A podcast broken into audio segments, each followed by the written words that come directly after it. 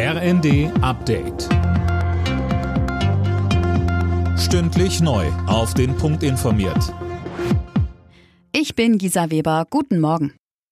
Die Strom- und die Gaspreisbremse sollen nun wohl doch gemeinsam und früher kommen. Das hat SPD-Chef Klingbeil angedeutet. Für Öl- und Pelletheizungen ist eine Senkung der Mehrwertsteuer im Gespräch. Die 200 Milliarden Euro für die Eingriffe in den Energiemarkt hält Finanzminister Lindner für ausreichend. Er sagte in der ARD. Die 200 Milliarden Euro halte ich für auskömmlich. Zugleich entlasten sie uns aber nicht davon, alles zu unternehmen, um beispielsweise durch schnelle Planungs- und Genehmigungsverfahren das äh, Niveau der Energiepreise mhm. durch zusätzliche Infrastruktur runterzubringen. Ja.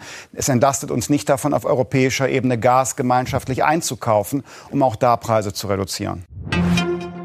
Großbritanniens Ex-Premierminister Boris Johnson bewirbt sich nicht wie erwartet um die Truss-Nachfolge. Heute läuft die Bewerbungsfrist ab. Die besten Chancen hat Ex-Finanzminister Rishi Sunak. Das weitere Vorgehen in der Corona-Pandemie steht heute im Mittelpunkt der Gesundheitsministerkonferenz. Aus Baden-Württemberg kommt vorab Kritik an der Maskenpflicht für Bewohner von Pflegeheimen. Die Landesregierung will sich für ein Ende dieser Regelung stark machen. In der ersten Fußball-Bundesliga hat Hertha BSC mit 2 zu 1 gegen Schalke gewonnen. Die Schalker nun Tabellenletzte. Zuvor hatte Bochum die rote Laterne abgegeben mit einem überraschenden 2 zu 1 Sieg gegen Tabellenführer Union Berlin.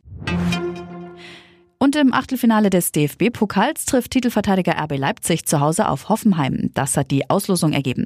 Außerdem spielt Bayern München in Mainz. Im Ruhrderby empfängt der VfL Bochum Borussia Dortmund und im vierten Erstligaduell empfängt Union Berlin den VfL Wolfsburg. Alle Nachrichten auf rnd.de